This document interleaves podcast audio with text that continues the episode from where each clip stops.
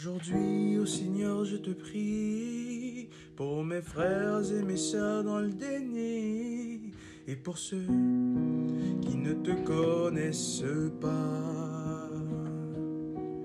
Que ton amour remplisse leur cœur et qu'ils s'émerveillent devant la parole de ça.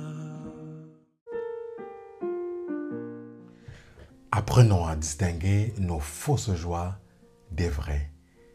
Bien souvent, nous nous laissons tromper par euh, nos joies passagères qui sont le fruit ou le résultat d'une satisfaction personnelle après certaines réalisations.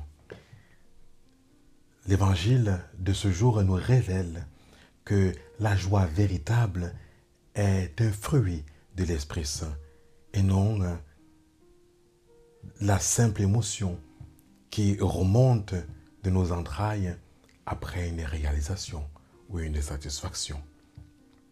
Nous pouvons voir à travers l'exemple des disciples que la joie qui doit nous habiter, c'est celle d'être des fils et des filles bien-aimés du Père, des frères et des sœurs de Jésus-Christ, des collaborateurs et des collaboratrices de l'Esprit Saint, et non simplement des émotions passagères à la suite d'une satisfaction, d'une réalisation, surtout pour nos chrétiens sur le plan spirituel, sur le plan pastoral ou sur le plan missionnaire.